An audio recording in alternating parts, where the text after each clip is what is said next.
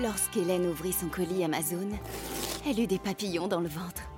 Ce double compartiment, ces huit modes de cuisson, c'était la friteuse sans huile de ses rêves, à un prix si bas qu'elle ne put résister.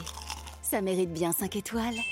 Des super produits et des super prix, découvrez nos super offres dès maintenant sur Amazon. Matinale de Radio Classique avec David Abiker. Et à 7h10, c'est l'heure de l'éditorial de l'économie avec François Vidal et les échos. Bonjour François. Bonjour David.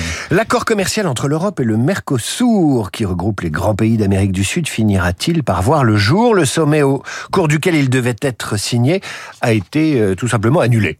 Oui, la responsabilité en revient à l'Argentine, hein, dont le président nouvellement élu, le libéral Javier Milei, est farouchement opposé au texte.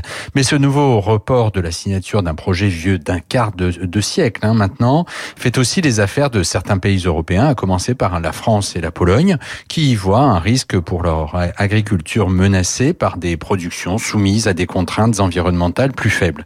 En fait, David, l'impasse dans laquelle se trouve cet accord reflète la difficulté euh, des Européens à parler d'une seule voix sur les grands sujets de stratégie économique. Car l'Allemagne, de son côté, pousse à la roue. Hein. Elle voit dans le Mercosur un nouveau débouché pour son industrie, au moment où l'Eldorado chinois se referme.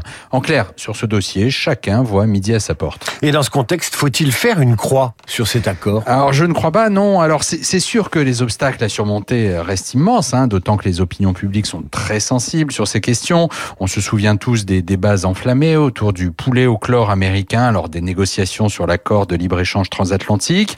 À quelques mois des élections européennes, on imagine l'usage qui pourrait être fait de ce sujet. Mais au-delà des questions électorales ou des particularismes nationaux, on ne voit pas bien comment l'Europe pourrait faire l'impasse sur un texte qui lui ouvre les portes d'un marché de 285 millions d'habitants, aux richesses minières indispensables à la transition énergétique. Cela vaut bien quelques concessions, d'autant que ce qui se joue aussi sur ce dossier, c'est l'avenir de l'Europe puissance et sa, sa à émerger comme une alternative crédible à la Chine et aux États-Unis. L'Europe, l'Amérique du Sud, deux continents donc en quête d'accord commercial. C'est l'occasion de réviser la théorie des avantages comparatifs de David Ricardo qui aurait pu faire des chroniques à la radio s'il n'était mort en 1823, il y a exactement deux siècles. Merci François, à demain Radio Classique 7h30.